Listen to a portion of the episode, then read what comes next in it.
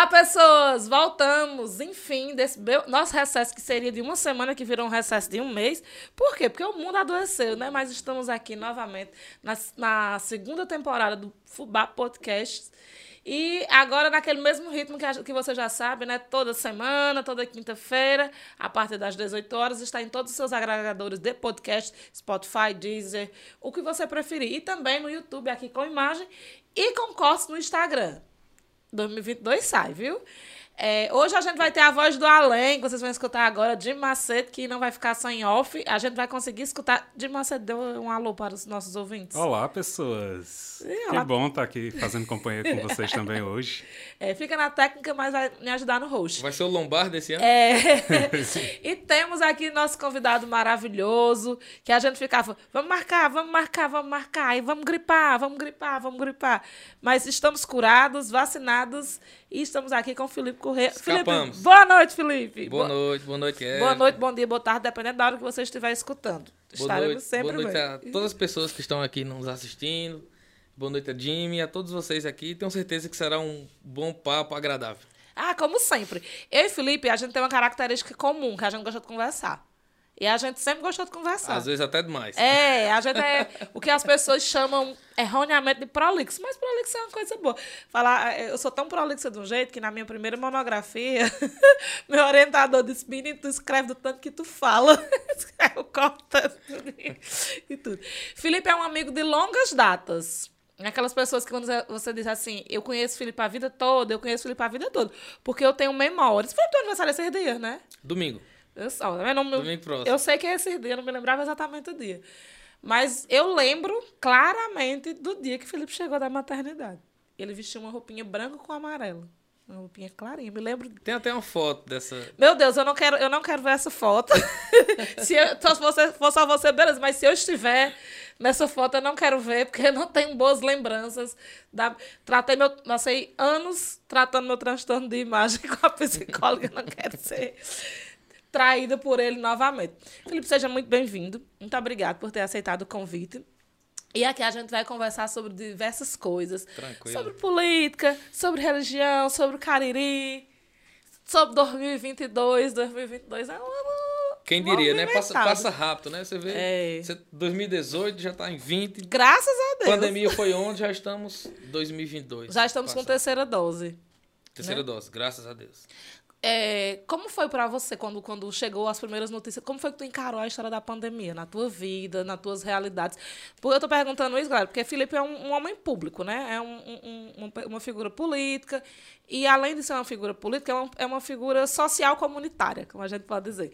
Então, ele está sempre nas atividades, está sempre junto ao povo. Aí é uma coisa que a gente jamais imaginou viver. Aí, pá! É, pandemia. Foi, eu talvez até me torne repetitivo, acredito quase todas as pessoas aqui, que aqui passaram e também outras entrevistas, entrevistas falam a mesma coisa. Que foi ruim, que foi difícil, que foi. Isso aí todo mundo já sabe. Agora, é, no meu caso, foi uma, uma coisa assim totalmente adversa. Primeiro, porque no primeiro início todo mundo achava que seriam 15 dias. Era. Eu acho que eu fui uma das poucas pessoas, eu não comentei com ninguém, até porque na época da pandemia todo mundo era cientista, era. todo mundo era da saúde, todo mundo, cada um dizia uma coisa. É, só, tinha, Mas, só tinha PHD nesse país. É, eu, eu, eu disse, isso não vai ser coisinha curta, não. não. Quando começou aquelas mortes, mortes, mortes, quando é a primeira morte no Crato, foi, não lembro o dia, mas que nunca tem assim a Semana Santa o dia certo, mas foi numa quinta-feira santa. Uhum, então, em 2020, uhum. a primeira morte. Então, quando ela chegou, Aí foi que eu tive aquela constatação de que a coisa ia demorar. E no meu caso foi uma situação assim completamente diferente, porque eu fui candidato a vereador e eu uhum. tinha que me afastar até o dia 1 de abril. A pandemia foi estourada, digamos assim. Um grande impacto lá no Crato foi no dia 19 de março. Sim. Porque tem a grande procissão de São José. Grande, é uma coisa assim. Não. É assim, para quem tá, quem tá nos assistindo em outros lugares do país, quem é do Ceará, principalmente quem é do Cariri, entende. Mas quem é dos outros lugares do país não entende a força do, do das, das manifestações religiosas aqui no, no, no Ceará e no Cariri. E é assim, São José ele é padroeiro do estado, mas no Crato ele é como se fosse o, o segundo padroeiro como do Crato. Como se fosse o segundo padroeiro. Porque é muito grande, é uma festa muito grande e é uma procissão muito grande. Inclusive, influi por. É, assim, a gente sempre diz que se você quiser saber quem é que vai ser o prefeito do Crato, você observa a procissão de São José. É, a procissão de São José e, e a, a, a, votação do bairro Seminário. É. Que é uma cidade. É uma outra cidade. Eu não arrisco dizer hoje quantos habitantes tem o bairro Seminário. É gente. Mas eu acredito que ultrapassa 40 mil tranquilamente. Tranquilamente. Então, quando o bispo que estava na época, hoje ele está em São Luís, ele cancelou a procissão. É o choque. É, nesse dia eu estava na, na, minha casa e eu fiquei assim, preocupado. E aí passou o dia 19, ficamos ali o mês de março ainda trabalhando em, em, na prefeitura. Na época eu estava na função de chefe de gabinete adjunto. E aí quando foi o, primeiro, o início do mês eu tive que me afastar das atividades da prefeitura e fui para dentro de casa me isolar. Meu Deus. Numa pré-campanha de vereador que o que eu mais queria era estar tá correndo atrás de não de pedir voto porque não podia. Tá fazendo campanha. Uma pré-campanha, visitar, visitar os amigos, não podia. As pessoas eram totalmente assim, totalmente eh, tinha aversão aqueles pré-candidatos, foram criticados quem estava saindo de suas casas, principalmente nos meses de abril, maio, junho até metade de julho.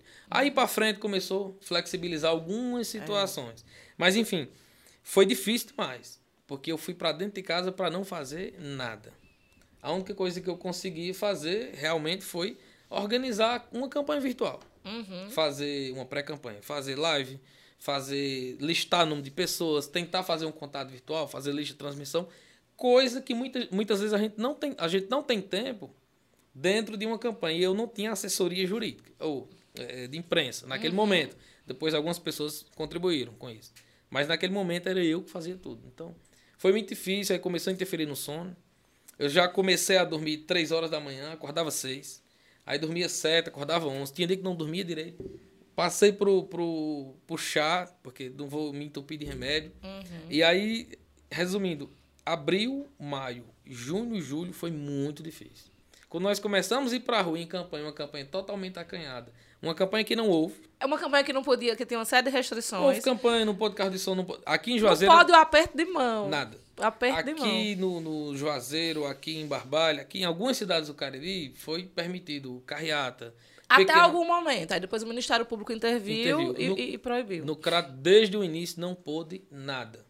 O máximo que se fazia alguma caminhada, um, um corpo a corpo sem chegar perto. Era... corpo a corpo no oi é assim, né? É, as caixinhas de som que a gente levava, JBL. Então não teve campanha. Então foi aquele negócio mesmo complicado. Foi, foi tua primeira campanha, tua primeira é, candidatura a vereador. Primeira. É, totalmente fora da realidade. Isso, isso te deixou acanhado de tentar uma possibilidade, uma, uma nova campanha no futuro ou não? Foi um aprendizado? Foi um aprendizado, foi muito bom. Eu saí muito satisfeito com a votação eu saí eu praticamente totalmente diferente de outras pessoas que não venceram a eleição. Eu saí muito mais empolgado. Uhum. Claro que a gente descobre alguns erros, alguns acertos.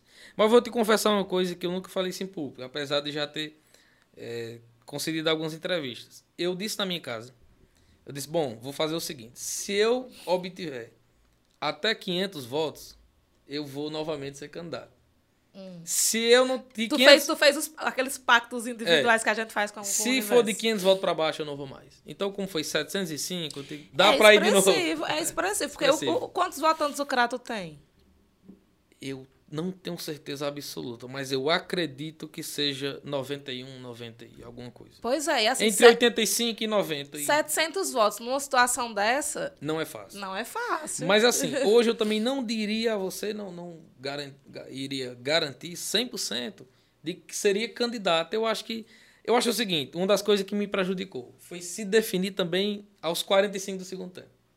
Mas, assim, na tua cabeça, porque eu me lembro há muito tempo antes, as pessoas chegavam para mim e diziam, Érica, Felipe vai ser candidato a vereador? Eu digo, não sei, não, não tivemos essa conversa. Vai sim, olha como ele tá.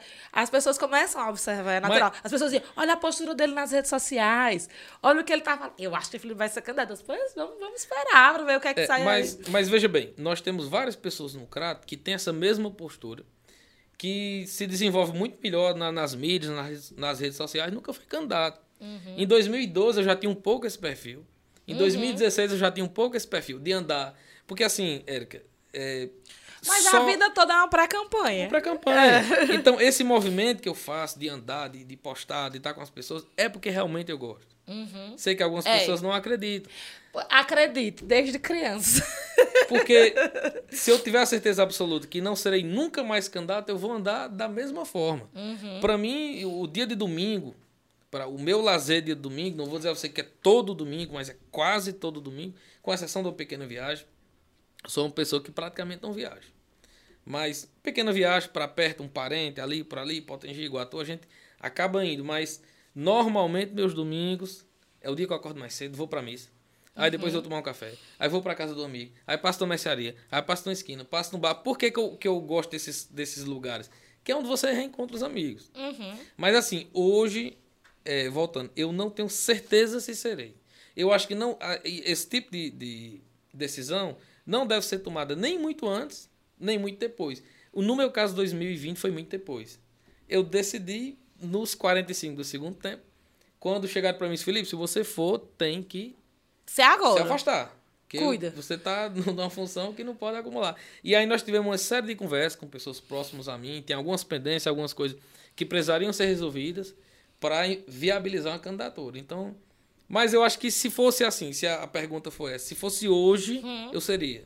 Seria novamente, mas com tranquilidade. Com tranquilidade, mas também estou muito assim flexível a apoiar pessoas que atinjam o perfil daquele eleitorado. Entendi. Porque não é fácil transferência de voto. Não, é não. Não é fácil. Esse pré-candidato, esse candidato, o vereador que chega, rapaz, eu tirei mil votos, vou dar, é. entre aspas, 100 votos para um deputado. Isso. Não dá. 100 não, não é. mil, acha. Não é assim. Então, quanto mais a pessoa se aproximar do, do seu convívio, no meu caso, igreja, comunidade, bairro Vila Alta Independência, Socical, Parque Recreio, Doutor Antenor, aquele ali é um bairro só praticamente. Uhum. Então, quem mais se identificar ali com aquela realidade próxima a mim, eu iria tender a, a, apoiar futuramente. Mas vamos aguardar, a gente não sabe ainda. Eu ia perguntar se você teria coragem de lançar seu nome para estadual. Nesse momento não. não, não é uma realidade. Nesse não, momento, não, né? Não, não é. Tá fazendo o quê? 30, 31? Faço 31 próximo domingo, 6 Pronto, de fevereiro. É muito novo, muito novo. Tem, tem anos e anos de, de, de, de carreira eu, política pela eu, frente. Eu acho, Eric, que tudo é seu momento. Uhum. E tem coisas na vida que a gente precisa passar eu, eu tenho um característica. Ó, oh, eu que eu digo. É, eu, tenho, eu tenho uma característica diferente. Eu não me arrependo de algumas coisas que eu fiz na vida, até mesmo de erro. Sim. Por exemplo, eu fui seminarista.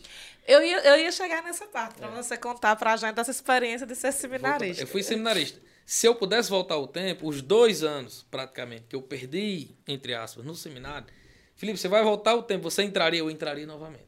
2011 tu saiu do seminário, não foi? 2012. 12, foi, foi 12, foi. Porque a experiência que eu adquiri lá foi necessária para isso. A, a minha candidatura, vivo dizendo isso. Se eu tivesse voltar ao tempo, Felipe, tu vai ser candidato de novo. Tu vai tirar 705 votos, não vai ser lei, tal, tal, tal.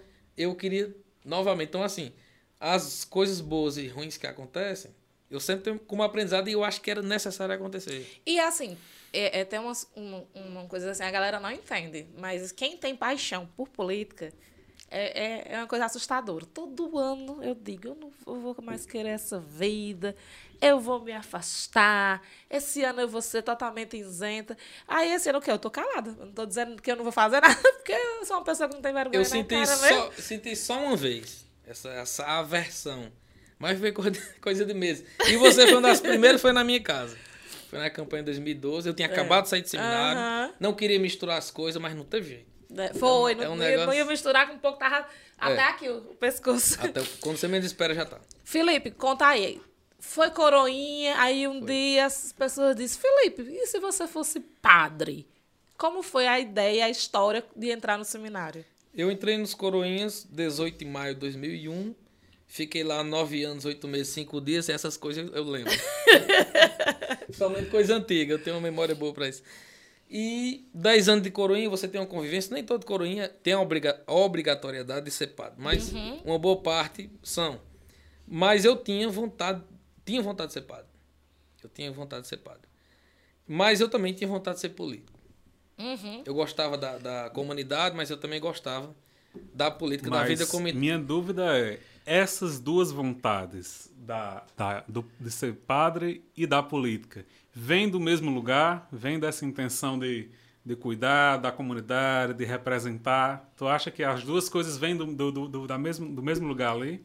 Quando eu tinha cinco anos, 96, era candidato a prefeito no Crato, Raimundo Bezerra, vice Moacir, uhum. Valtinho e vice Fabiola. Era.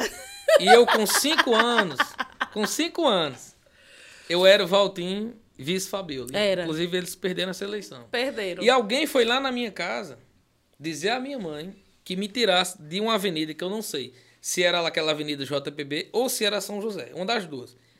Que eu, eu passei para lá, mãe, mãe não sabe até hoje como eu consegui um, um banner de Valtinho e a carreata de Raimundo Bezerra passando. Eu lembro, Felipe. E eu tava. Deste eu, ta, eu tava ofendendo, coisa que eu não tá. faço hoje. Eu ofendendo a carreata do adversário. E a, a, alguém foi dizer à minha mãe. Com quantos anos isso? Cinco. Cinco. Anos. E assim, Felipe, ele era pequenininho. Ele era Aí aquela... sou. Não, mas ele era aquela criança pequenininha, bem branquinha, bem miudinho. Mas ele era espivitado. Muito danado. Ligeiro. E assim, esse tipo de, a, de ação do Felipe era, era. Era então. Então, assim, eu não sei quem avisou, vou até voltar a perguntar isso à mãe. Alguém foi ele, tentar lhe salvar, Alguém né? foi, ó, tira o Felipe de lado, vendo na hora alguém jogar uma pedra, bater nele, e mãe foi e me tirou. E levou Lá pra casa. Vem correndo é. com o Felipe, então, Felipe agarrado no é, né? Eu acho que isso foi um instinto que, que eu já tinha. Já para ser coroinha, entre... Não, com 10 anos, que eu fui para uma missa, eu queria muito ser coroinha. E tem uma uma grande amiga da gente, você conheceu bem, Dona Wanda. Uhum. E eu disse, mãe, eu quero ser coroinha. Mãe disse, você não vai porque você é danado. você é danado na escola, você é danado na... na... Ninguém acreditava. Não. Aí Felipe, digo, é. coroinha. Aí eu digo, eu quero, eu quero, eu quero, eu quero. Então, assim foi. Aí, no, acho que foi, foi 18 de maio. Entrei em 2001 e fiquei.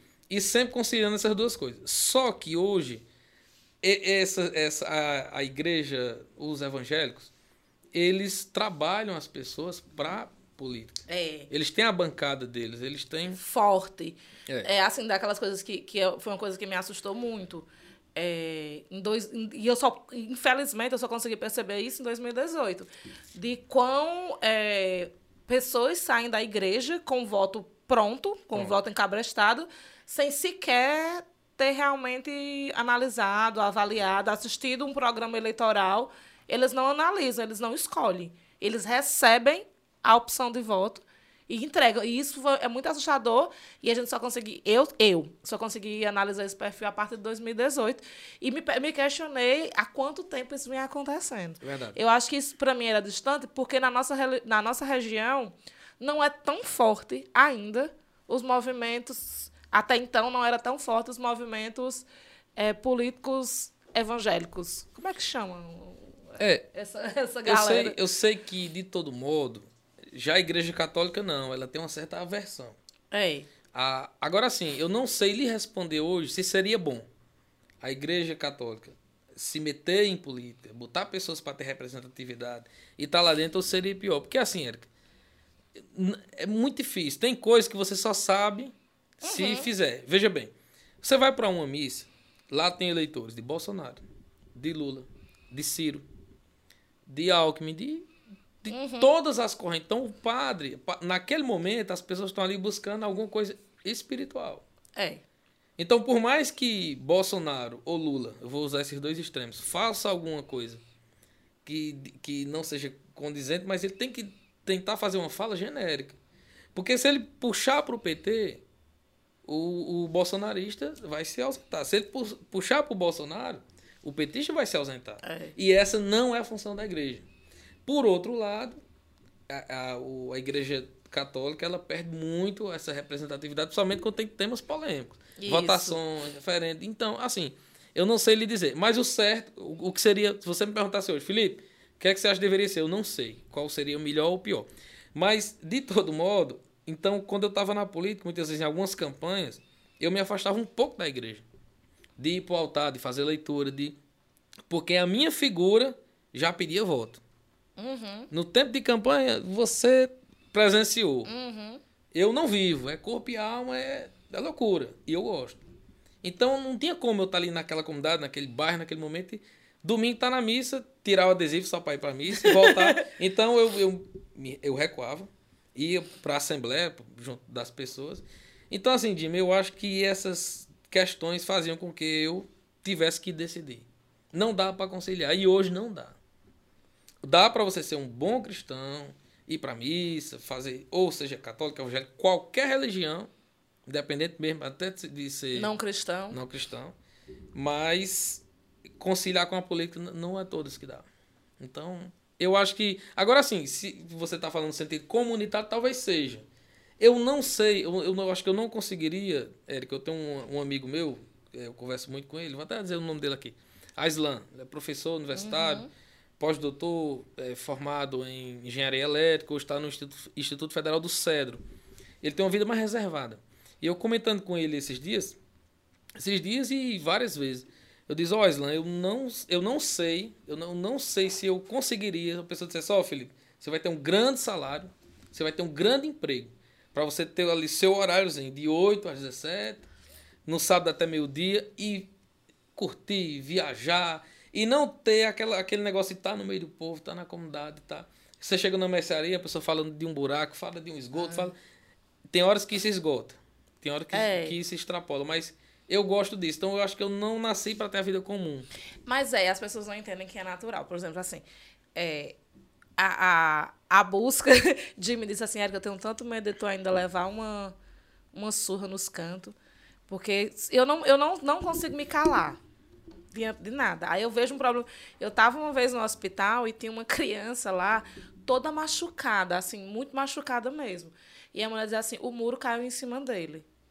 Como foi que esse muro caiu em cima dessa criança? Eu comecei a tentar investigar ali na fila e a criança gritava muito de me, me apertando.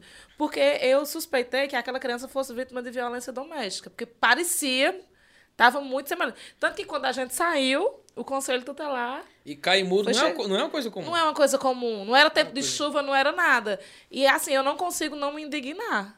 Certo? É coisa simples, simples. A gente, tava, a gente saiu no final de semana, foi num bar, foi pra uma festa. E quando a gente foi sair, tinha uma menina passando mal. Aí eu já fico. Não sei, faço a mínima história quem é aquela menina. Mas eu fico preocupada. Ela tá com uma rede de apoio, tem outra amiga com ela. Quem é esse carinha que tá perto? É seguro ela ir embora com esse cara? Então, assim, é, é, é, é, são essas coisas que são espontâneas. Não é uma, uma, As pessoas acham que a militância é uma coisa que a gente constrói, né? Que a gente acorda de manhã e diz assim: hoje eu vou militar sobre isso. Não, é. É as indignações naturais é. do, do, do, do, dia a dia. Então, é, é, é necessário você, você quem, quem é assim, quem tem isso naturalmente, porque política não é só política partidária. Né? Tem gente que acha. Eu detesto quem usa a expressão é no tempo da política. É no tempo da política. Não existe o tempo da política. Todo tempo é tempo de política. É existe tempo, tempo de campanha eleitoral. É. e assim, e a gente é, que tem uma democracia, uma democracia muito nova, muito frágil, né? Nessa, nessa democracia a gente já teve dois processos de impeachment. Então é uma democracia muito frágil. A gente ignorar algumas coisas me assusta. Por exemplo, quando você olha o número das eleições de 18, o número de abstenção de votos que teve.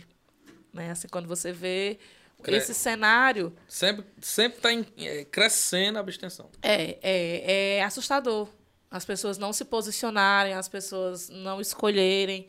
Assim, eu não estou pedindo para ninguém ir para a rua, daquele mesmo daquele menininho, fazer o certo, ir para a rua, tocar fogo em ônibus, quebrar vidro, não. Mas, assim, das pessoas terem essa reflexão. Eu lembro que, quando criança, eu sempre gostei de assistir horário eleitoral. O programa, eu achava aquilo fabuloso. E as pessoas me, me taxavam de louca por, por querer ver aquilo. Ó, oh, minha gente, quando eu, eu e Felipe, a gente é amiga há tanto tempo, a gente é tão doido, tão doido, que a gente baixava, em outroras, o, a discografia completa de campanhas eleitorais. E a gente colocava o CD para tocar. O dia todo tocando. Tocando com a caixa de som virada para a rua, porque é. era o nosso, a gente fazia o nosso próprio comitê. Quando Inácio ganhou a eleição em 2006. Nossa. Eu não acreditava. E eu chorei. Moroni tanto. vai ser eleito. E a gente torcendo demais por Inácio. Teve a comemoração, cheguei em casa em 2006. Eu cheguei em casa quase meia-noite. Menino. Aí, aí eu dei um grito, é, Eric Inácio foi eleito. aí eu pensava que eu tava dormindo, ela deu um grito lá, foi. Comemorando também. E é, é, é muito disso, de, de, de, de ser um estilo de vida. É natural. Sem mais conta. Aí, coroinha, vamos voltar. Coroinha. Coroinha, taranã, eu vou ser padre. É, coroinha, e aí a coisa foi se afunilando. Coroinha é um plano de cargos e carreira, né? Eu, eu tive a oportunidade de, de entrar no seminário. Desisti, foi assim que terminei o terceiro ano. E aí eu fiquei naquela. Vai, não vai, vai, não vai. Em 2010, eu, aí foi quando eu tive realmente o, o desejo de, de entrar no seminário. Então eu fiz o, toda a preparação, que você faz a preparação um ano antes, às vezes até mais. Na pastoral vocacional. E aí entrei no seminário em 2011, porque em 2011, Tu tinha quantos anos? quando eu entrei, 20, 19 anos. 19 anos. Nesse período aí de adolescência, antes dos 19, vamos fazer um retrocesso. É, curtiu, ia pra festa, bebia, namorava, essas coisas de adolescente? Tudo. E mesmo assim escolheu entrar no seminário? Mesmo assim escolhi. E acho que entrei mais maduro. Acho que entrei mais maduro. Porque eu tive a oportunidade de conhecer algumas coisas e de fazer uma escolha. Isso acontece, acontece, é muito comum hoje.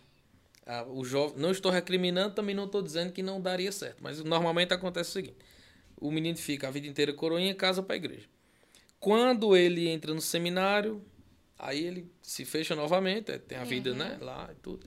Aí quando ele se ordena padre, então quando está perto, começa a ter uma liberdade, começa a ter autonomia de horário, começa a mandar na sua própria vida, começa a ter seu transporte, sua casa, e aí começa a ver a vida de outro jeito. Então, Conhecer o mundo, né? Acontece muitas desistências por conta disso. Agora, eu acho o seguinte, por outro lado, se a pessoa tiver de, de, de fazer alguma coisa no próprio seminário ou antes, já vai ver, já vai conhecer, até porque o mundo hoje é muito, muito fácil, tudo é muito próximo, tudo é, muito perto. Tudo muito tem acessível. essa Ah, distância. Um, a um toque. Toque. Então eu desisti do seminário com muita convicção, com muita tranquilidade. Saí, deixei as portas abertas, tenho muita amizade com, com os padres que passaram, com o bispo que estava. E eu fiz uma, uma coisa no seminário que um, um seminarista que hoje é padre, ele disse que nunca, ninguém nunca tinha feito. Quando eu saí de seminário, nós éramos 76 comigo. Tinha cinco dioceses lá dentro. Quando Nossa, eu- como é grande a turma, né? era, não, não tu tá- morava, Felipe? Mora, Mora. mora. Tem, que morar, tem que né? morar. Aí tem as folgas, tem as férias, mas tem que ter a vivência. Mas na época, hoje eu acho que não são mais tantos assim, eu não tenho certeza. Mas eram cinco, cinco dioceses lá que vinham estudar, aqui Uhum. na diocese de Crato, que a diocese de Crato pega toda a região Uhum. do Cariri. E aí eu fiz uma carta para todos, digitada e assinada, tipo dizendo a característica de cada um.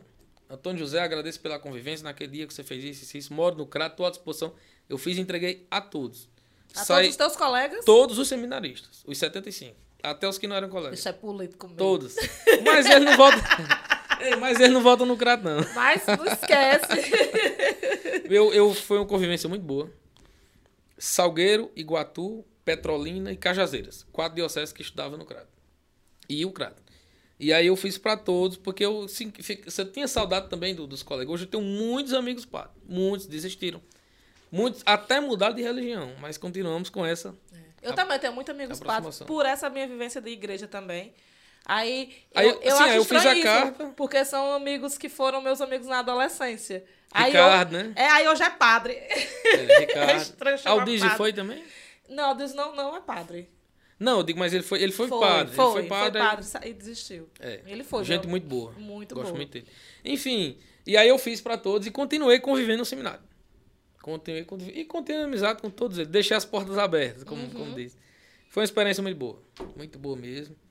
Todo, eu tenho minhas restrições, assim, nem toda a gente concorda. Como na, Natural. como na casa da gente, nem toda a gente concorda. Mas eu nunca deixei de transparecer e, e sempre trato todos bem, enfim. Em relação, só um comentário, essa questão que você fala da política. Esse discurso. A política é o único meio de ajudar as pessoas, mas é mesmo.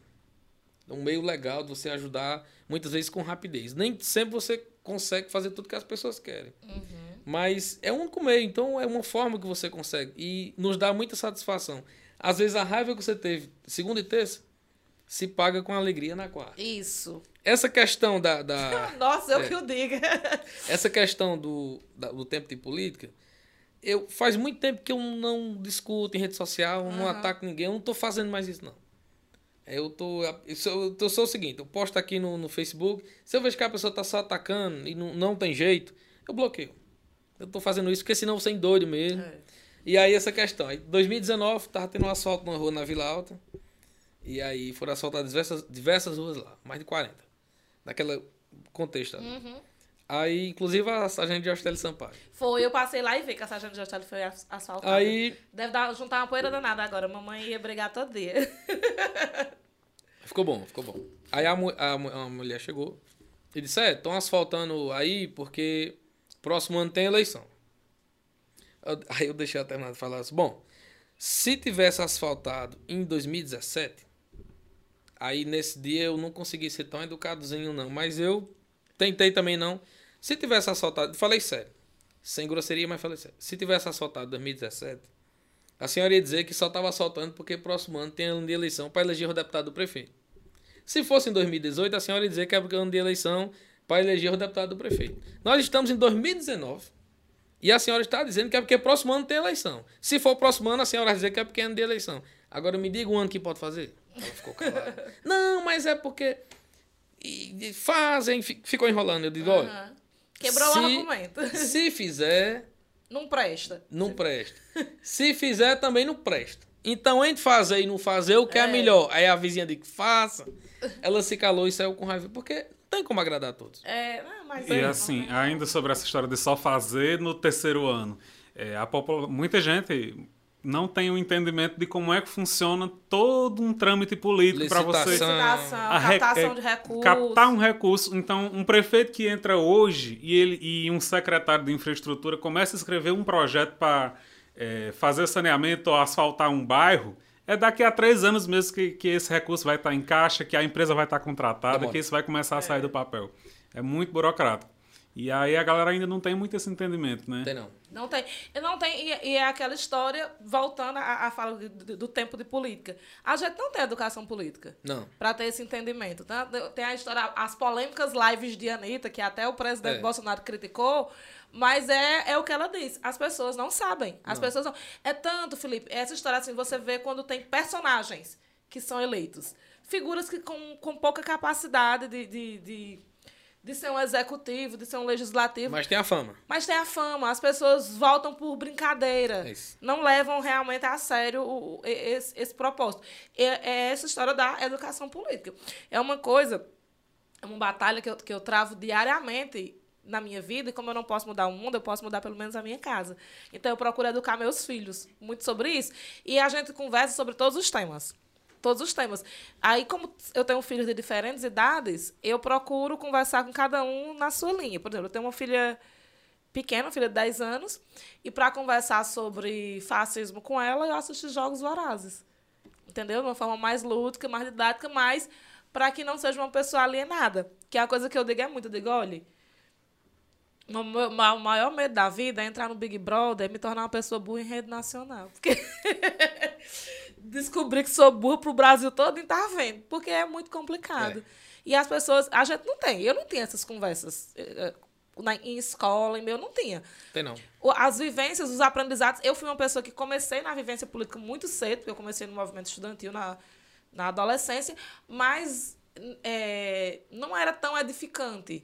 Alguns pontos chegavam e você, e você tinha como a- com, com aprendizado.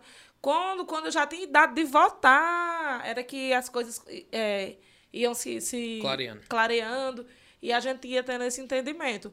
Mas não é uma prática comum. A grande massa, ela não entende. Não. Ela, por isso que elas dizem tempo de política, porque elas não entendem Não política. entendem e nós, nós, nós somos ensinados a dizer que todo político é ladrão, Que não presta. que não presta, que tudo. Inclusive em faculdade, eu fico triste com isso. Isso. Os professores, não todos, fazem duas coisas.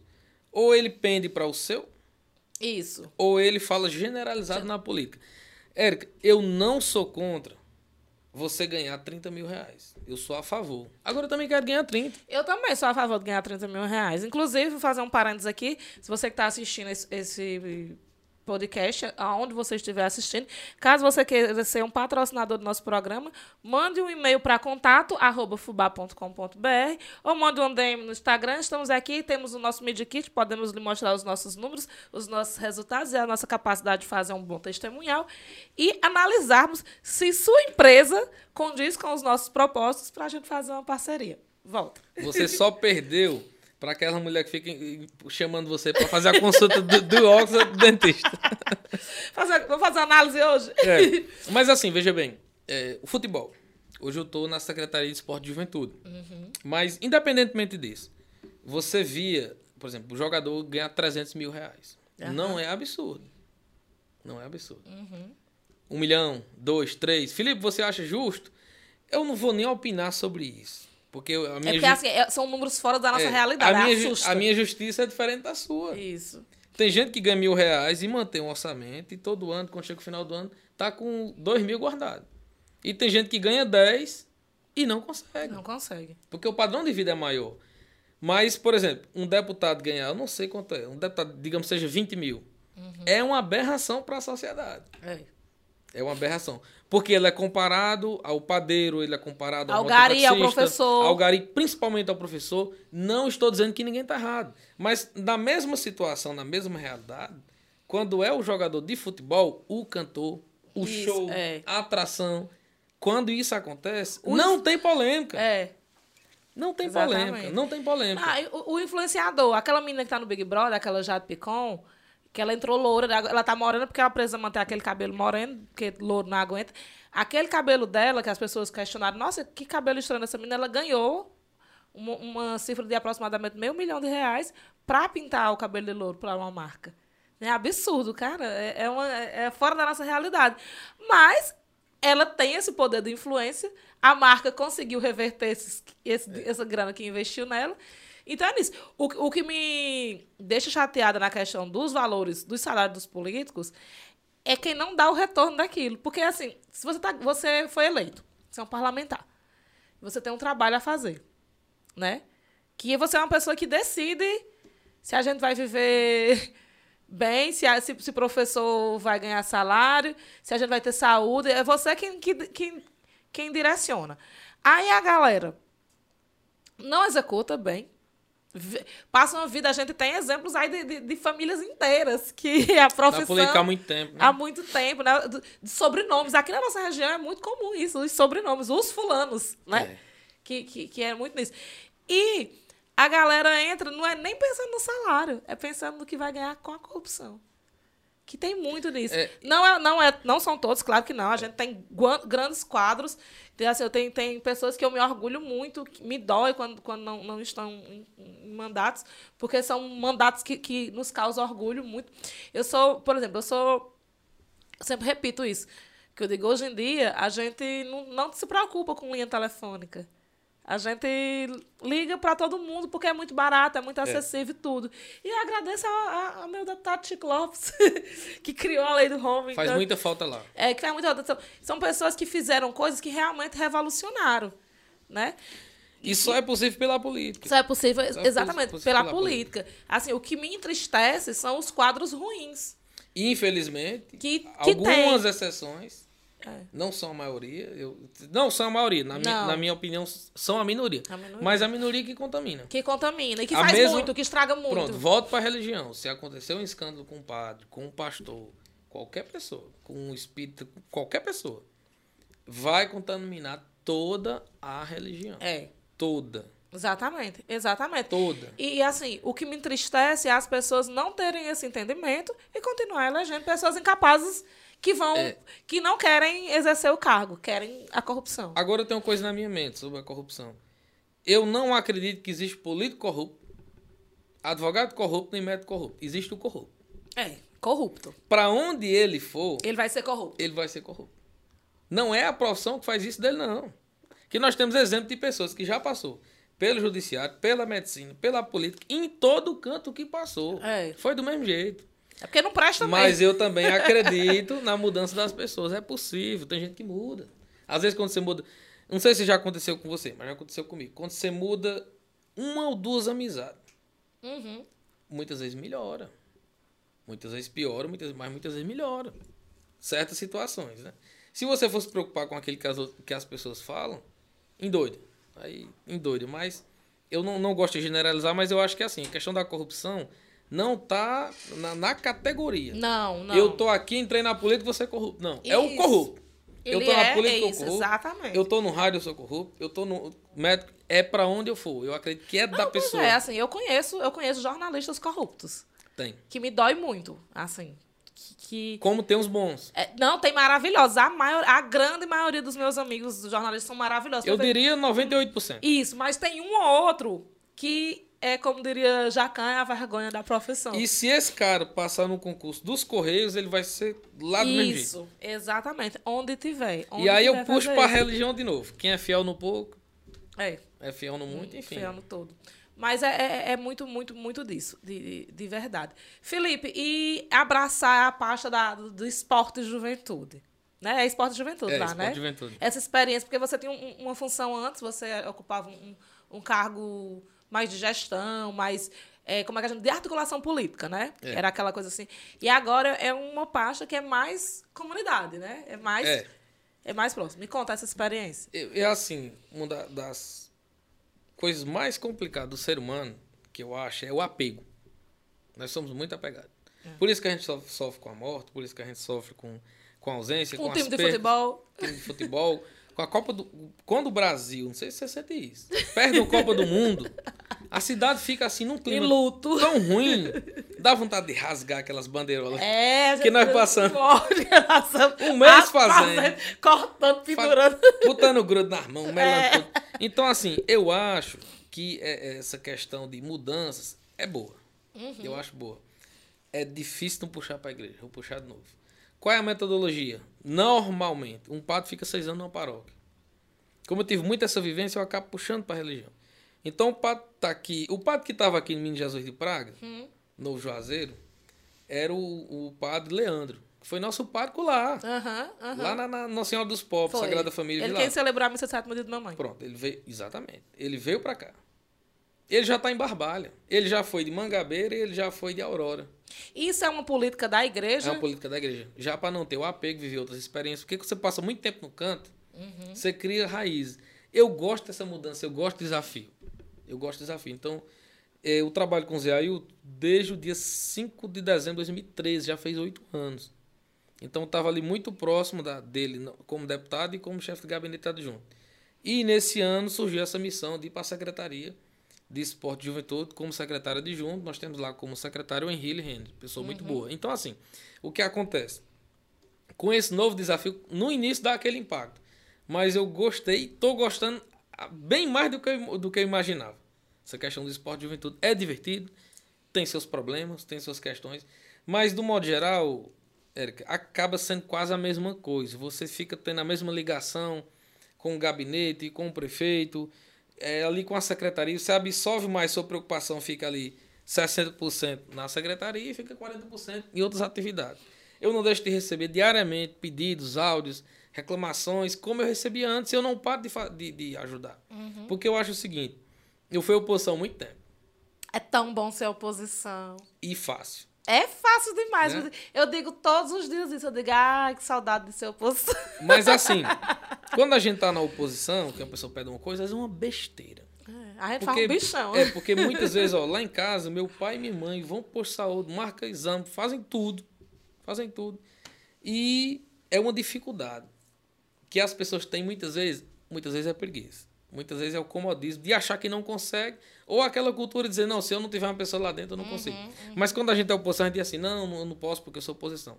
E muitas pessoas, quando entram na administração, quando entram na, na gestão pública, para de atender telefone, para de responder, vira as costas. Eu acho que essa não é a função. Então, por mais que eu esteja na Secretaria de Esporte e Juventude, digamos que você estivesse na cultura, enfim, Érica trabalha na prefeitura. É. Felipe trabalha na prefeitura. Então nós estamos lá para servir. Eu acho que se não tiver a capacidade de servir, se não tiver a paciência, se tiver lá só por necessidade de receber o, o seu salário, não é o lugar. Tem que se doar, tem que ir atrás, tem que correr. Felipe, domingo de manhã não tem isso. É. Não tem isso. Não existe. Não tem, Não existe. não tem hora. Se quiser uma folga, vá para a serra, desliga o celular. É. É. a única maneira. Não tem outra. E é isso. Eu acho que. Então, estou gostando de lá, uma experiência muito boa. Tem alguns problemas né, antigos, toda secretaria tem. Sim, sim. O- Os, os desportistas são, são muito assim, apaixonados por É. time, por tudo. Então, isso acaba mais. Nossa, é, é- É. eu tenho um ponto de vista que eu não vou falar porque é muito polêmico em relação a isso. Só, principalmente em relação aos times. Eu não vou falar porque. galera- Deixa quieto. Eu já falei, já gerou polêmica. E lá nós estamos trabalhando na juventude com dois jovens, tem o Renan e a Vitória. Aliás, Vitória agora foi pro gabinete do vice-prefeito. Renan é, ele é neto de Dona Terezinha. Terezinha mora perto de Dona Socorro ali. Eu acho que você conhece, conheceu. Renan, Renan. Eu acho que quando você Beijo, saiu lá. Renan. Eu acho que quando você saiu lá era bem novinho, tem 20 anos hoje, 21 por aí. Ele tá trabalhando o setor juventude lá. Uhum. Nós fomos travados muita, muitas coisas ano passado por conta da pandemia. É, Aglomerações, grandes eventos. Esse ano que eu pensei que ia poder ter, mas veio essa gripe. Então, assim. é. Mas o que dá para fazer, nós estamos fazendo. Não estamos conformados ainda, vam- queremos fazer mais. Mas foi uma experiência boa. Eu estou satisfeito lá, estou feliz. E assim, sempre acontecerá mudança. Eu estou preparado para mudança. Sempre acontece também. Eu acho que a gente tem que estar preparado. Encarar de forma tranquila, né? A de mudança. forma tranquila. É, Eu tô aqui. Uma eu- pessoa que, que entrou no seminário, saiu do seminário, foi fazer política. É, eu chegar para você, eu tô aqui como prefeito, você tá como agente, eu chego para você, Érica, eu quero que esse ano você vá desempenhar um trabalho na Secretaria de Desenvolvimento Social. Uhum. Eu tô precisando que você vá. Então, eu É uma missão. É uma missão. E, e é saber que é uma missão, pegar ela. E você ir vai adiante. ganhando novas experiências, pegando novas situações. Porque se você tivesse concluído o seminário e você fosse padre, você faz- passaria seis anos na paróquia, não é isso? Às vezes acontece de passar mais. Foi você que falou. É. Normalmente é seis anos. Tem uns que por alguma razão. Por exemplo, aqui dá dois exemplos. O padre José Alves aqui no Jesus, eu acho que passou mais de 20. Ele é sepultado aqui. Sim, é, mas eu acho Já que é porque tem uma outra história, tipo assim. ele- Já a- tava há muito tempo. É, ele, ele que, tipo. Fundou, fundou, construiu. criou, tinha uma relação muito, muito. E tinha uma relação política, não política partidária, mas tinha uma relação política com a comunidade, das pessoas eh, se sentirem amparadas por Isso. ele. Então, isso, isso era muito, Já muito o, forte. Exatamente. Já o padre Leandro, eu acho que ele não passou seis anos. É dinâmico isso aí. Entendi. Normalmente é seis anos. Tem uns que passam 20, 50, tem uns que passam dois, enfim. Mas a questão que eles trabalham muito realmente é o desapego. O desapego, porque você passa muito tempo no canto, você já se sente dono. É. Já bota logo a foto da, da, família, do filho, da esposa. Aí quando sai, você se abala. Os padres de novela, das novelas antigas, né? Porque eu sou uma noveleira que assiste a novela antiga na Globoplay, que é que estão lá. eu pensava e os era- padres antigos, eles ficam na paróquia até se eu aposentar pens- e chegar um novo padre. Eu pensava que era só eu, que esses dias eu já assisti Rock Santeiro, O Menino, Rei do Gado. Rock Santeiro eu assisti muito bom. Eu assisti Tieta, Não assisti ainda. pois assista. É porque quando você vê, você vê uma novela que foi sucesso na década de 80, né, na década de 1980. Outra realidade. Outra realidade, não só social, as coisas que se falavam nos textos, hoje Agora- não se fala mais. Agora eu demoro muito a assistir. E é- quando você vê assim, nossa, olha essa gravação. E quando você vê como é bom também. É. Eu digo, como era bom. Por isso que era aquela coisa, aqueles números alarmantes de, de que hoje não se tem mais. Tem não. E Com, com as eu- megas produções de hoje Verdade. Eu demoro a assistir, porque eu passo às vezes seis meses, sete meses, porque eu não tenho muito tempo. Aham. Mas às vezes, ao invés de assistir um filme, eu prefiro assistir É bom demais. essas novelas. Noveleiro. Sim, aí vai As lá. antigas, as de As hoje. antigas. Pronto, as de hoje. Vou, fa- falar no vou- momento noveleiro. ó, Do vou- nada, vou lança- política Vou lançar um desafio aqui. Ah. Se você tá nessa mesa aqui agora, 10 mil reais. Pra eu dizer o nome de um ator de uma novela atual, qualquer um, de qualquer emissora, está perdido, eu não sei. Nem nome de novela. O clone tá passando, né? Tá, tá Pronto, passando. eu vi que tá passando o clone. Daquela ali talvez eu lembre, mas dessas atuais. Globo, SBT, Band, sei nem se Band tem novela. Record, Record, Record qualquer tem várias uma. novelas bíblicas. Um ator não é o nome do ator, o ator não. É o personagem. É o personagem. Eu não sei, nenhum, não assisto. Não assisto mais. Essas não tem tempo. Não, e também não tem condições. A, a, a- a forma como as novelas de hoje são, não, tem mais. Eu não sinto mais atração. Não sei mais o, o- o prazer. Quando eu era criança, eu vou- Nada contra quem gosta. Eu adoro novela. Inclusive, nos tempos do Imperador, está na última semana, está muito boa. Foi uma. Na, acho que na última década, a, a única novela que eu acompanhei toda, do primeiro ao último, né? Não terminou, mas tem assistido todos os dias. Quando eu era criança, eu não sei se tu era dessa trupe, Felipe. Não lembro se tu era, tu era muito pequeno. Tu não era. Lá em casa, eh, na hora que passava Carrossel, a versão original, não é com Larissa Manoela, não. A versão mexicana, que foi dublada no Brasil. Lá em casa não dava pra assistir, porque passava na mesma hora do jornal e papai assistia o jornal. Não, não. É, tu, peguei, tu, não. tu aí a gente se reunia todo mundo pra assistir na casa da Dona Raimunda Cajueira. Ali na. na... Perto da casa de, de, de, de, de vizinho da casa de Jesus. Ah, sim. Era na mesma casa. Íamos todos na hora da novela. Assisti. A tela, Assistir a casa. a tela ainda era azul. Display na frente da televisão que fingia o colorido. E a gente assistia. Você tava juntava aquele monte de criança pra assistir. É, hoje não tem mais. Carrossel. Mas tu, tu já me contou essa história, mas assim, eu não entendo. É, partia dela, ela gostava desse Ela gostava da. Não, ela lá. gostava da novela. E ela assistia. E ela tinha televisão na sala, que também não era comum. Era não. Não, as pessoas tinham televisão na cozinha. É, é, tudo parte do, do, do Duas, contexto tele, social. duas televisão já não era comum. Não, de jeito nenhum. Mas eu já alcancei o tempo de três. Aí ela tinha televisão na sala. E ela assistia com, a- com as portas abertas. Então a gente passava e via que ela estava assistindo a novela. Aí a gente vinha, ficava na porta sentada, ela chamava, vem. Com pouco tinha assim várias crianças, assim, em torno de 15 crianças assistindo. Virou uma agenda da Virou uma agenda, né? Era aquela coisa, a gente tinha que se organizar, tomar banho, é, comer cedo pra ir pra casa da Dona Raimunda assistir Carrossel. E, e eu lembro que foi uma novela muito longa, tipo, muito tempo mesmo. Era Globo, era? Não, era no SBT. Ah. E passava no jor- na hora do Jornal da Globo. Papai não deixava. Ah, sim, sim. Papai não ia deixar Não. assistir. E a possibilidade de ter duas televisões naquela época era Zero. zero, zero, zero, zero, zero. Principalmente pra, pra, pra nossa realidade ali. Zero. Aí a gente ia pra casa da Dona Raimunda, era, era ah, Maria, a gente chorava, sofria. ah. E eu me lembro que era uma novela tão longa que a novela que vinha depois, que também era uma novela mexicana, eu acho que tipo, passaram três novelas, acabava e carrossel lá, reinando. Era tipo malhação, não terminava nunca. Mas vocês sabem que Carrossel reina até hoje, né? É, na Netflix eu fico encucada. Uma, Carrossel, uma, nova, ve- Chiquititas. uma nova versão que foi refeita aí há uns cinco anos atrás, Não. acabou, não passa Cinco mais. anos? Eu achei uma que era de versão Larissa. Então, depois de, de, de Larissa Manoela, teve outra versão? Não sei. Porque Larissa Manoela foi Maria Joaquina. Não, mas Larissa Manoela esticou aí. Eu nunca Ela, assisti, ela nunca com assisti 15 anos Carrossel, gente não. que tinha 10. Pois eu assisti a versão E tá original. todo A primeira. dia no top Mexicana. 10 de coisas mais assistidas da Netflix. Que eu não entendo, Carrossel. mas tudo bem, tá tudo bem. eu, eu achava indignante, porque a menina mais pobre da, da novela, na casa dela tinha telefone. E aquilo pra mim era absurdo. É, esse- Como era que a menina pobre tinha telefone na casa dela? Esse negócio de televisão, meu irmão Fernando era fanático pelo Globo Esporte. É. E Fá- Fábio também tendia ao Globo Esporte. E eu apaixonado pelo Chaves. Só que Chaves era no final da tarde. E aí mu- mudaram é pro mesmo horário do Globo Esporte. Foi absurdo. Pois mãe teve, com todo sacrifício, que comprar uma televisão pequena pra assistir o Chaves. Porque era Era. inadmissível. Verdade. E não podia, não podia dividir os irmãos, assim. Não. Não podia pender pra um, nem pra outro. Agora, como você era o caçula, aí Não, e ela lá- comprou televisão. É, e lá era- fosse- E lá era, tava 2x1, um, né? Era Fernando Era. Fábio querendo. E, E acabou. chorando. né? E Eu, doido. passava por essa dificuldade também, mas era com minhas irmãs. Que eu queria assistir o desenho que passava à noite no SBT, por volta ali das 6 horas. E minhas É, irmãs queriam assistir a Cruz, novela. no TV Exatamente. Cruz. Minhas irmãs queriam assistir a novela.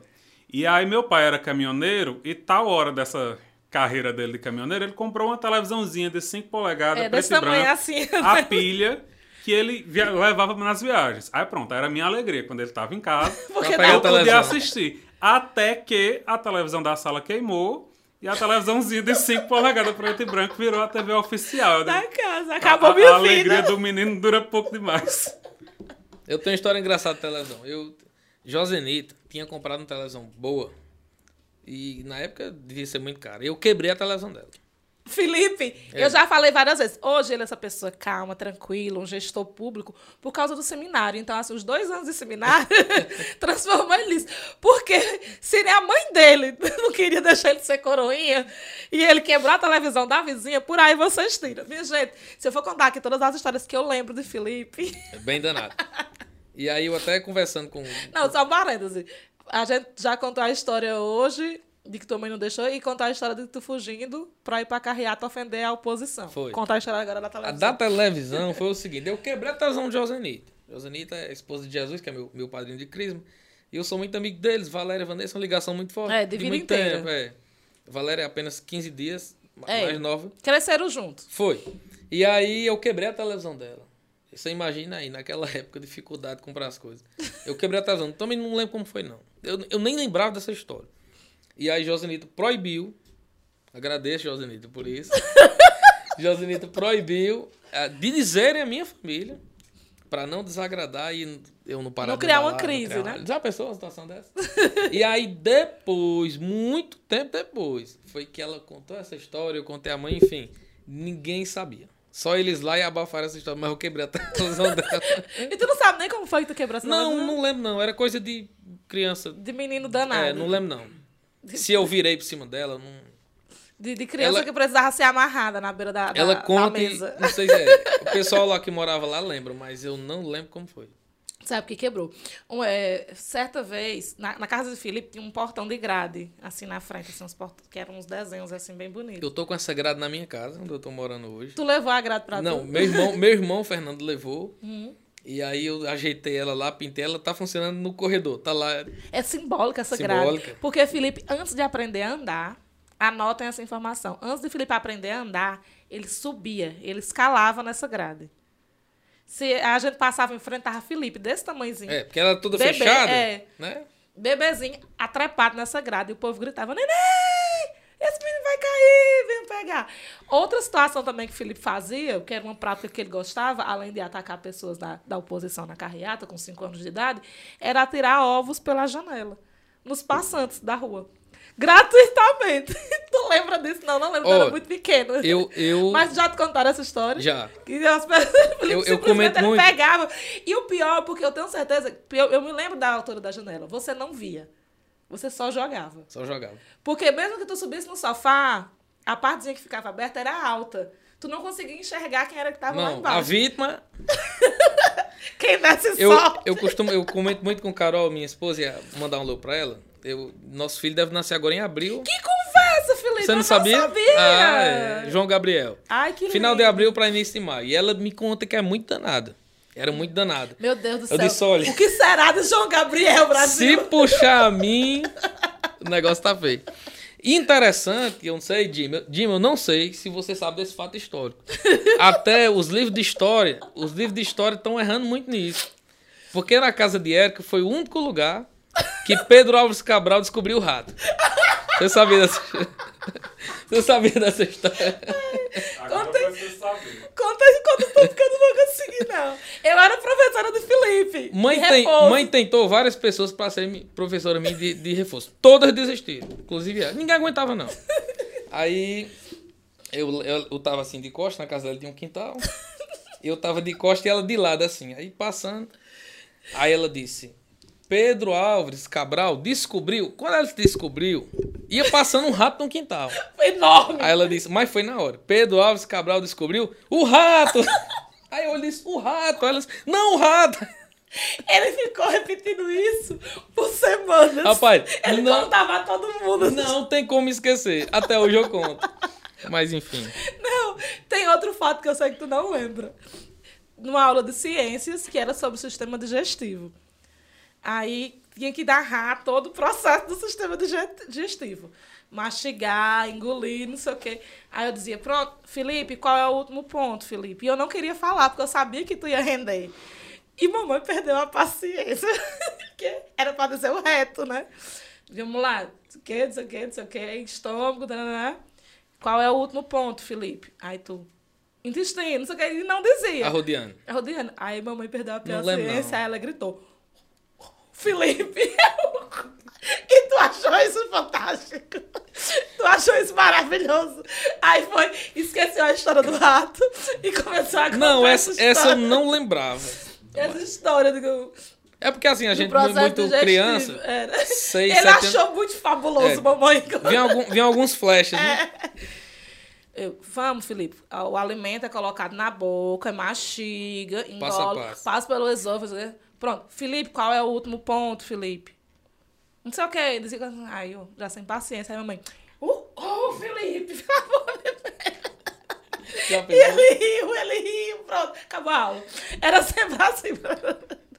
Acabava a aula. Voando mais Ele- aquele tempo. Eu gosto muito daquele, daquele bairro ali, daquele, É, é, daquela é. rua. São coisas que a gente não encontra em outras. É. Era nisso, das pessoas serem muito íntimas, das pessoas Muito. Se conhecerem de verdade. É como eu lhe falei, a questão do apego, nada é pra sempre. Hoje nós não temos mais lá Dona Lucila, Dona Zefinha. Não tem. As pessoas vão, vão falecendo, vão. Dona Maria das Neves. Dona Maria das Neves vai, vai mudando. Mas São João, toda casa uma fogueira em frente. Isso não É. existe mais. É. Não existe mais. Então, Não tem. Não Tudo tem mais passa, nada. né? Tudo é- são fases. Exatamente. Nós fazendo campanha política na, na porta de É. casa também não, não, não existe mais. tá mudando as modalidades e depois da pandemia, as, poli- as políticas, comício para lotar com pessoas hoje, não se faz mais, mais comício.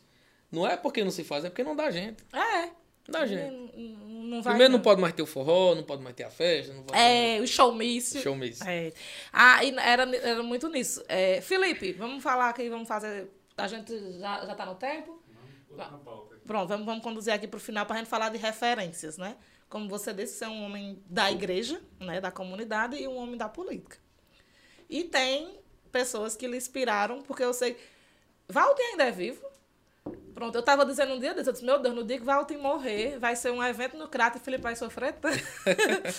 Na minha cabeça, foi a primeira, o, o primeiro grande nome político que tu se encantou. Valtinho tem 93 anos.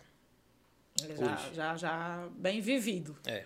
Um, um grande revolucionário, eu digo é muito. É. Quando eu vejo as ruas estreitas de Juazeiro, eu dizia, Walter tinha que ter sido prefeito, era de Walter foi Juazeiro. um que, que prefeito- alargou as ruas do Crato tudinho. Valtinho foi o único prefeito que o Crato teve, que te- foi vice-prefeito de. não sei o ano. De. Pedro Felício foi prefeito 10 anos consecutivos. Numa época que o mandato foi de 6 anos. Era de seis anos. Não, não sei porquê, mas teve uma época que foi de 6 anos. E ele É, pegou essa época. Foi, eu acho que na época... Só que ele não foi consecutivo. Ele foi, aí botou um candidato, que não podia reeleição, e retornou à prefeitura. Aí foi prefeito, aí foi, uma- sempre foi, Foi uma figura prefeito. pública, é uma figura praticamente folclórica no Crato, né? Verdade. Eu não sei se ele ainda frequenta, mas ele frequentava as praças com, com, com seu bolso de notas de um real. Eu acho que ele frequentou. eu acho que ele frequentou assim ainda até 2016, 17. Depois ele ficou com algumas limitações e hoje ele anda pouco. Parece que antes da pandemia, a doutora Carmen contratou um motorista, anda com ele, Uhum. passeia, mas depois da pandemia, eu acredito que ele está bem resguardado. Mas é uma inspiração pra você? Com certeza. E fora Valtim, da política, vá, pode dizer aí Olha, nomes. minha, minha maior inspi- inspiração da política é Zé Ailton. Eita, olha aí. E aí eu sou suspeito. Rasgou a CD pro chefe. Eu sou suspeito de falar. Eu gostaria muito de falar isso. Hoje é aniversário dele, né, inclusive. Hoje é aniversário dele. Hoje, no dia que nós estamos gravando, é aniversário do... Mandar os parabéns pra ele. Eu já encontrar com ele. Mas assim, eu gostaria muito de fazer esse comentário depois que ele saísse da prefeitura. Depois que passasse tudo isso, eu até, tenho até vontade de fazer alguns registros. Porque é uma convivência de oito anos. Então, eu já vi Zé fazer coisas que quem quiser acreditar, acredita. Quem não quiser, não acredita. Em termos de simplicidade, em termos de humildade, em termos de trabalho, em termos de, de dedicação, de resistência. Resistência de aguentar, pegar uma agenda de seis da manhã, meia-noite, ir para um casamento, chegar três da manhã, acordar às seis. E ir pra um piseiro. Já esteve com o Zé Ailton no piseiro. Ele foi vai, maravilhoso. vai para todo canto que, que é possível, que possível, que convida e assim atitudes que ele que ele já tomou é inacreditável. Principalmente coisas que ele faz em caridade, que eu sei que ele faz e ele que ele não quer que eu divulgue e por respeito eu não vou divulgar. Mas que ele faz é, é uma coisa assim. E aí, como ele está como prefeito e eu estou trabalhando lá, sou totalmente suspeito de falar. Mas minha maior referência na política hoje é Zé Ailton. Tá, mas antes de Zé Ailton tinha outros nomes, porque você sempre foi da política. É, eu gostei, eu sempre gostei muito de Valtinho. Valtinho, eu sempre achei ele uma referência de um bom administrador que nunca se preocupou muito com a política. É tanto que não foi reeleito naquela eleição de 2014. Se preocupava muito em fazer, em fazer, em fazer. Só que a política daquela época era outra. É, outro cenário, totalmente. Na, naquela época, se dissessem Vicelmo, era só Vicelmo. É. Era só. Aqui nós não tínhamos jornal. Ah, sou ouvinte de Vicelmo Macido, sou fã dele, gosto demais dele. Mas nós não tínhamos outros meios. E às vezes eu tenho saudade daquele tempo. Pra, Visão, pra mim, é a minha grande inspiração. Já disse isso aqui, já disse isso em outros lugares. Gosto bastante dele. O nome da, assim, da, da, da Fez 80 comunicação anos agora. foi. O nome da comunicação que eu cresci. Na minha cabeça, o nome de comunicação sempre foi Vicel. Em Eu Vicelmo. Já, já, tanto que a primeira vez que eu fui ser entrevistada por Vicel, eu já tinha participado pra TV, várias coisas. E foi tão. Parecia que era a primeira vez que eu tava recebendo uma entrevista na minha vida. Eu me tremia todinha. É, Vicelmo. aconteceu isso comigo também. Vicelmo, ele. Ele dizia só a verdade. Nada mais que a verdade. Nada mais. Ele, Sem é, sofismas e sem E aí, até um quando- retrato fiel da realidade. E quando a pessoa ligava para lá para dizer assim, vários governos, é, Vicel, um, reclamação, quero dizer, e falar mal de qualquer pessoa que eu terminava de dizer, aqui é a rádio educadora. E hoje nós não temos mais isso. Salve céu. É. Então hoje se diz o que quer, da forma que quer, como quer, na hora que quer. Bia tá assistindo e com certeza ela já entendeu o, shade que o Felipe tá jogando, porque ela também tem raiva. ela sabe o que o Felipe tá dizendo e ela também tem a mesma raiva. Todo dia ela chega indignada. Diz, Mulher, não escute mais esse veículo de imprensa que deixa indignada, não. Vá assistir a Folha de São Paulo. Assista. É, hoje, hoje, como abriu muito, principalmente com essa questão na internet, então tá complicado. Hoje é muita rádio, é muita. que tem que ter mesmo. Tem que ter. Mas infelizmente o- os 98, os 2%, né, que fica fora dos 98, que a maioria são pessoas leais, acabam contaminando a, a- o restante da imprensa, que é formado da maioria de gente boa, inclusive eu sou radialista, apesar de nunca ter exercido, fiz o curso de formação e tudo, mas por tempo também nunca tive oportunidade, enfim. Aí nunca exerci, digamos assim, né? Então, vo- você entende a comunicação e a imprensa como um fator forte nas decisões, nas decisões políticas. Com certeza, influencia demais. Principalmente, influencia demais. numa região como a nossa. Hoje né? eu pego meu celular, eu faço um blog, eu faço uma matéria do jeito que eu quiser, eu tiro uma foto do jeito que eu quiser, eu crio uma lista de transmissão, mando pra quem eu quiser. E acredito quem quiser. E isso é complicado É. No, no, no, no, no- mundo de fake news tão, É tão muito- pesado. E assim, É muito complicado. eu tava vendo no Twitter essa semana, porque além da- dos textos e das fotos manipuladas, hoje a gente tem uma tecnologia muito avançada. Então a deepfake tá aí. Então, vozes sintéticas que vão simular. Esse ano, menina, a gente vai se surpreender, a gente vai se enraivecer, a gente vai se assustar a gente vai passar por muita coisa. Eu tenho, realmente, o sentimento que eu tenho em relação às eleições de 2022 é de medo. Assim, de medo. Porque a gente já vem enfrentando extremismos, né? Extremismos cotidianos. Imagine com as possibilidades, né? As possibilidades que para alguns já, já são muito concretas e as possibilidades tecnológicas que a gente tem. Então, assim, são territórios que a gente realmente vai descobrir agora. Eu diria muito que é, de 2012 para cá eu trabalhei em todas as campanhas eleitorais. Antes eu já trabalhava, mas não tão diretamente. Mas de 2012 para cá eu não fiquei. Sempre eu digo, eu não vou trabalhar. Aí tô lá. Começa a campanha, eu tô lá. E assim, por exemplo, era tudo muito diferente. Em 2012, o Facebook, falando do digital, que é, que é minha área de atuação. Iniciando. Mas o Facebook era muito forte. Tanto eu me lembro que, que a gente fez ações que surpreendiam as pessoas, as pessoas se assustavam. A gente Não foi. se falava Instagram. Não, nem existia. Até porque o Instagram ele foi criado só pra Apple primeiro, né? Só pegava em iPhone. Nem todo mundo tem iPhone. Então era, era, era, era essa história. E era muito forte o, o, o Facebook, os grupos do, do Facebook. As, as coisas aconteciam nos grupos do Facebook. E a gente, inclusive. é, Forte também era nas comunidades do Orkut. era. a gente é, se envolveu num processo judicial porque a gente foi acusado de fazer é, ações que a gente não tinha praticado e o juiz não sabia nem como penalizar. E a pena do, da pessoa que perdeu né, as acusações contra a gente foi nos mesmos grupos que ela estava acusando a gente ir lá diariamente escrever uma nota de retratação. Porque não tinha. Não, não, não, tinha é, juri- jurisprudência para a comunicação digital naquela época. E aí a gente vê essa crescente e o WhatsApp e as massificações das informações e essa possibilidade de você ter um, um veículo de imprensa, você tirar do, do dia para a noite.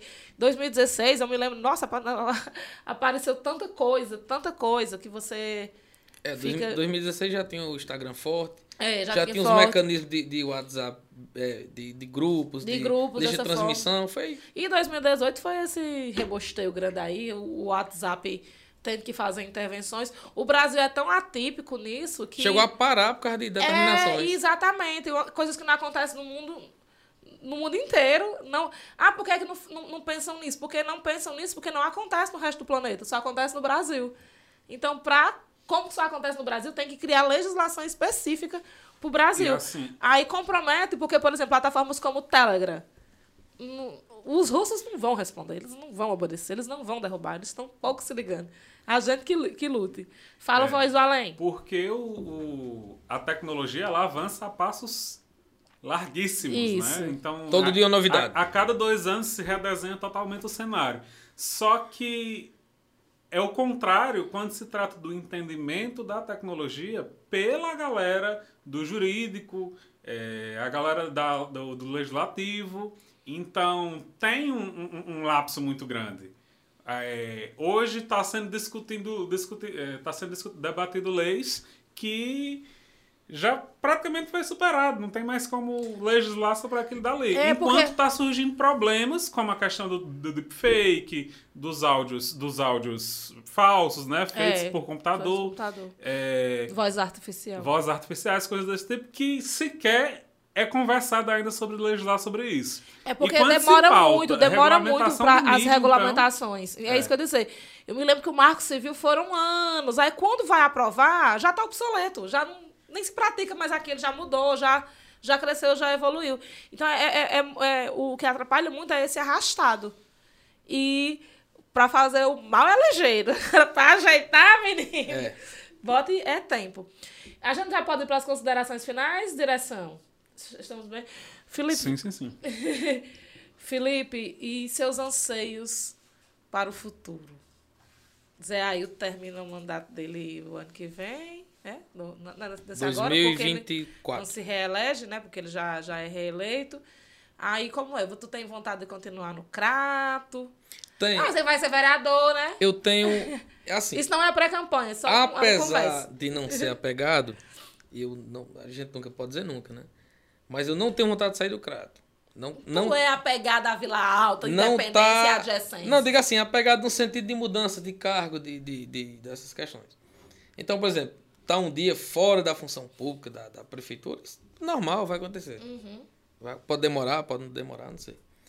Eu quero muito estar sempre no crato, mas a gente não sabe, né? A gente não sabe. Então, vamos esperar Zé eu terminar o mandato dele, terminar esses dois anos, esse ano agora de eleição. E aí a gente não sabe. A gente não sabe como é que vai estar o cenário em 2024. A coisa muda muito. Às vezes você faz uma previsão hoje e a previsão acaba mudando, enfim como você estava falando em referências, a gente acaba criando referências novas. Uhum. Tinha pessoas que você tinha como referência, você acaba tendo uma decepção. Eu acho que decepções mesmo a gente não tem forte com os nossos pais. E às vezes, não os pais, mas alguém da família acaba. Ninguém agrada a todo mundo. Nem Jesus Cristo agradou a todo mundo. Meu pai, João Correia, minha mãe, Dona Neném, para mim, são as pessoas mais importantes da minha vida. Tem muita gente importante. Muito amigo de infância, Mauro Rondinelli, Valéria, Aislan, Soiane. Natan, tanta gente que eu não posso citar o nome de todos. Uhum. São pessoas que vêm em mente no momento agora, que às vezes dizem, rapaz, não citou meu nome, esqueceu, até porque não tem como. Mas o fato de citar o nome não quer dizer que você não gosta da pessoa, que você não tem a proximidade. Faz muito tempo que eu não lhe vi. Muito tempo. Muito tempo. Não quer dizer que eu não gosto de você, não quer dizer, enfim. Mas eu acho que a coisa se desenha muito para o futuro e você não adianta ir demais querendo planejar antecipadamente nem, e nem ir para trás. Eu estou esperançoso que esse ano a, a questão da presidência, a, eu acho que vai ser tudo a partir dela. A coisa está muito difícil. Eu não vou fazer discurso repetitivo. Está muito difícil para todo mundo. Está tudo muito caro, está tudo muito apertado, está tudo muito. Então vai começar da presidência. Tem a questão do governo do estado. Quem vai ser o governador Sim. do estado? Não é quem eu quero, é quem vai ser. Tomara que quem eu, quem eu queira vá ser.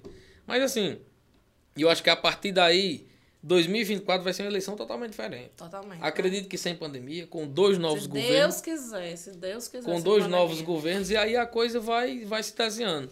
Eu, Zé Ailton ele tende a fazer um segundo mandato melhor do que o primeiro. Uhum. E vai terminar o segundo mandato e não vai fazer tudo que o Crato precisa. E se ele tivesse 20 anos, ele não faria. Não tem quem faça. Porque a cidade vai crescendo, vai se desenvolvendo vai, o povo vão construindo em locais proibidos e vai acontecendo problema. E a gente tá para resolver esse problema mesmo.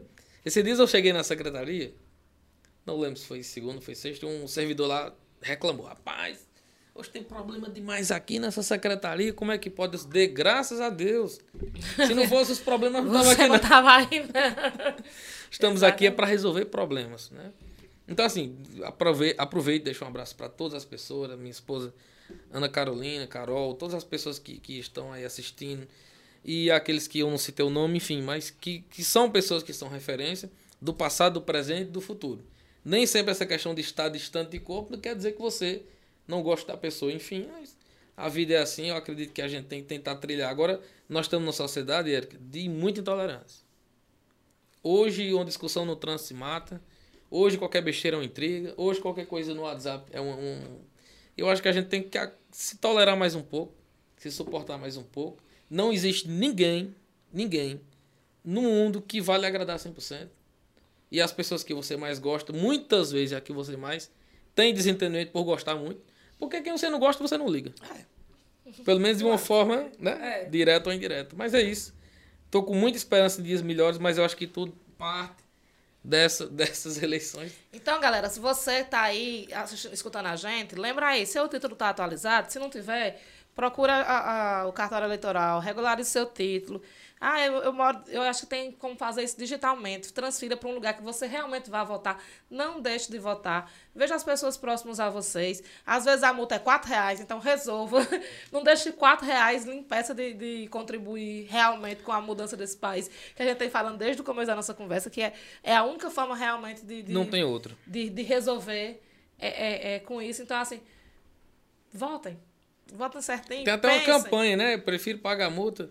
É você lavar as mãos. Olha, alguém vai governar. Alguém vai governar. Se Juazeiro do Norte, Crato, Barbalha, eu vou, parar aqui nessas três cidades, tiver 10 mil eleitores, for duas pessoas votar, quem essas duas pessoas votar? Exatamente.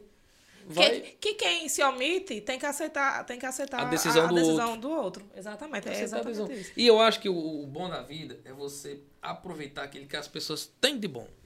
Não existe pessoas só com defeitos. Existe, Felipe. Tem. Tem Mas gente que tem, é só alguma ruim mesmo. mas tem alguma coisinha de bom. A gente tem que procurar, porque senão você não consegue viver. Não consegue viver. Então, eu, eu, eu Mas tem opções. Eu me lembro, uma das minhas maiores revoltas de 2018 é as pessoas terem polarizado em dois nomes, sendo que tinha 14. Era 14 ou era 11? 11. Candidato 11 a presidente? A presidência. muito. Pois é, tem muitos nomes. As pessoas não quiseram, não quiseram escolher. As pessoas aceitaram o nada. A imposição, É. aquela questão toda, enfim. Mas é isso, vamos trabalhar, vamos pra frente. Felipe, como é que a gente te acha nas redes sociais? Quais é teus arrobas? É, o meu é Felipe Correia Crata, arroba Felipe Correia Crata. Pronto. Facebook Felipe Correia Crata. Pronto. O Twitter eu uso pouco, até É tão bom é bom. Twitter. É, é o melhor jornal, melhor jornal que existe, né? É, é rápido, É é, Felipe- ligeiro. É eu, Felipe, eu amo, eu sou é twitteira. É Felipe Correia Crata também. Eu, o nome só era Felipe Correia, mas tá cheio de Felipe Correia. Inclusive É. tem ali Quem pelo... são esses Filipes Correios? Aí, Aí eu coloquei o Crato pra tentar ficar um pouco mais, mais diferente. Mas é isso. Então, Pronto, então, Eu só tenho siga. Felipe nas redes sociais, sigam o Fubá também, me siga, Érica Souza eu, em todo canto você me acha. Tem rede social que nem, nem eu uso, mas eu vou lá e crio arroba só porque pra saber que sou eu. Verdade. Felipe, muito obrigada eu que agradeço. por ter vindo, por ter conversado, por ter se disposto. Que encontros como esse sejam mais contínuos na nossa vida. Vamos vir depois, quando for mais pra frente. É falar aquela- sobre outras coisas. Se a gente for falar tudo que tem vontade, de, de tudo que passou e É. mandar abraço pra todo mundo, Não, não dá não. aí não dá. Tem que ser de outra oportunidade. Agradeço a Exatamente. você, Erika. A nosso Lombardi aqui, Jim. Ele vai aparecer quando? Não, ele fica só. Ele não vai aparecer. Não. Vou ficar aqui atrás das câmeras. Olha, No meu Instagram, hoje, eu vou divulgar a foto dele, viu? Brincadeira, eu vou até- respeitar. Até o episódio anterior, nem minha voz ninguém conhecia É. programa. Vou respeitar a sua. sua seu, Seu anonimato. É, seu anonimato. A identidade secreta. É você, sabe daqui a pouco a gente bota a cara aí. Você, Lombardi e o Sombra do, do SBT. Vou ajeitar a minha cara. Se tiver mais bonitinha, a gente vê. Deus. Pois é isso. Se você chegou aqui por causa de Felipe, então a gente, a gente é uma galera bem legal. Siga a gente. Deixe, se inscreva se você estiver vendo pelo YouTube. Se inscreva também se você estiver vendo pelo seu agrega- agregador de podcast favorito. Estamos em todos. Spotify, Diesel, Google Podcast. Estamos em todos eles. Acompanhe a gente toda quinta-feira. Voltamos. Hoje é o dia da retomada da nossa temporada 2022. Todas as quintas-feiras, às 18 horas, estreamos nessas, nessas plataformas. E se você quiser se comunicar com a gente, só, só ir lá no Instagram ou no Twitter, arroba fubaoficial, que a gente é bem carinhoso e responde todo mundo, tá eu, bom? eu recebi uma mensagem, Erika, e só reforçar o abraço para Rondinelli, o Mauro, são pessoas muito, muito próximas a mim. Tudo. pedindo alô. É, bem, como- bem como também Natan, enfim, todas as pessoas né, que, que são ligadas na minha situação, ligado à igreja, ligado à política, ligado. É muita gente, muita, muita gente que a gente conhece. E a gente não consegue manter contato com todos. É, mas as redes sociais tá aí. É só Tá aí pra isso. manda um, um, um likezinho que a gente já sabe, já se comunicou. Esses dias teve o aniversário de Valério e Valério tava com Covid. Ah, Aí compraram um bolo lá, nós fizemos os parabéns online. online. Ah, teve muito. E- e- Nessa pandemia, só o que teve foi para festas online. Festas parabéns online. Pois é isso, pessoal. Obrigada e até semana que vem. Valeu! Valeu!